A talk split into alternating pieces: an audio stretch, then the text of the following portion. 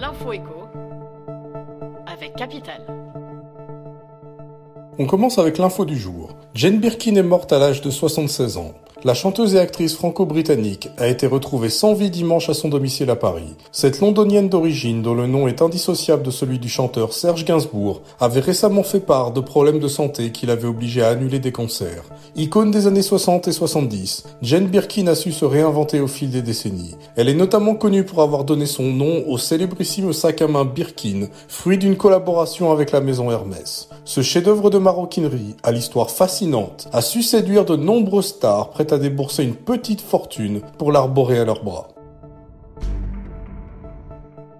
On continue avec l'analyse du jour. Des prix de plus en plus hauts et des taux de crédit qui évoluent en sens inverse, cette situation, idéale pour les investisseurs immobiliers, était celle du monde d'avant l'invasion de l'Ukraine par la Russie et de ses désastreuses conséquences sur l'économie. Car depuis, l'inflation s'est envolée à plus de 5%, faisant bondir les taux de prêts immobiliers. Le tout provoquant un fort ralentissement du marché et même un début de dépréciation des logements. Face à cette nouvelle tendance, le doute s'est installé dans les esprits. Les prix vont-ils s'effondrer d'ici la fin de 2023 Les banques continueront-elles à prêter de l'argent? Quant aux locataires fragilisés par la hausse du coût de la vie, auront-ils la capacité de payer le loyer prévu? Retrouvez notre analyse sur capital.fr.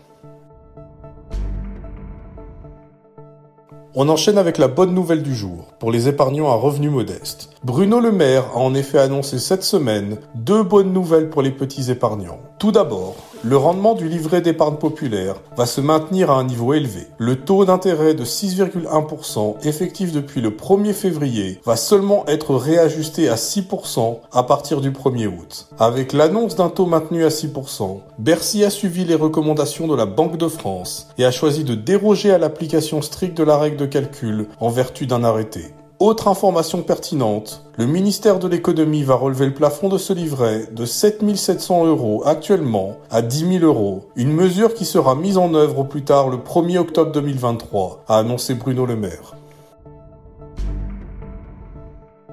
On finit avec le témoignage du jour. Il a choisi de rentrer dans la fonction publique en 2014. Près de dix ans plus tard, Gabriel, 33 ans, exerce le métier d'agent administratif dans un centre d'impôt à Paris. Il est notamment chargé d'accueillir, de conseiller et d'aider les contribuables dans leurs démarches fiscales. Si le statut de fonctionnaire offre quelques avantages non négligeables, comme la stabilité de l'emploi ou la possibilité de bénéficier d'un logement à loyer modéré, Gabriel assure que son pouvoir d'achat a fondu depuis une dizaine d'années. Retrouvez son témoignage sur notre site.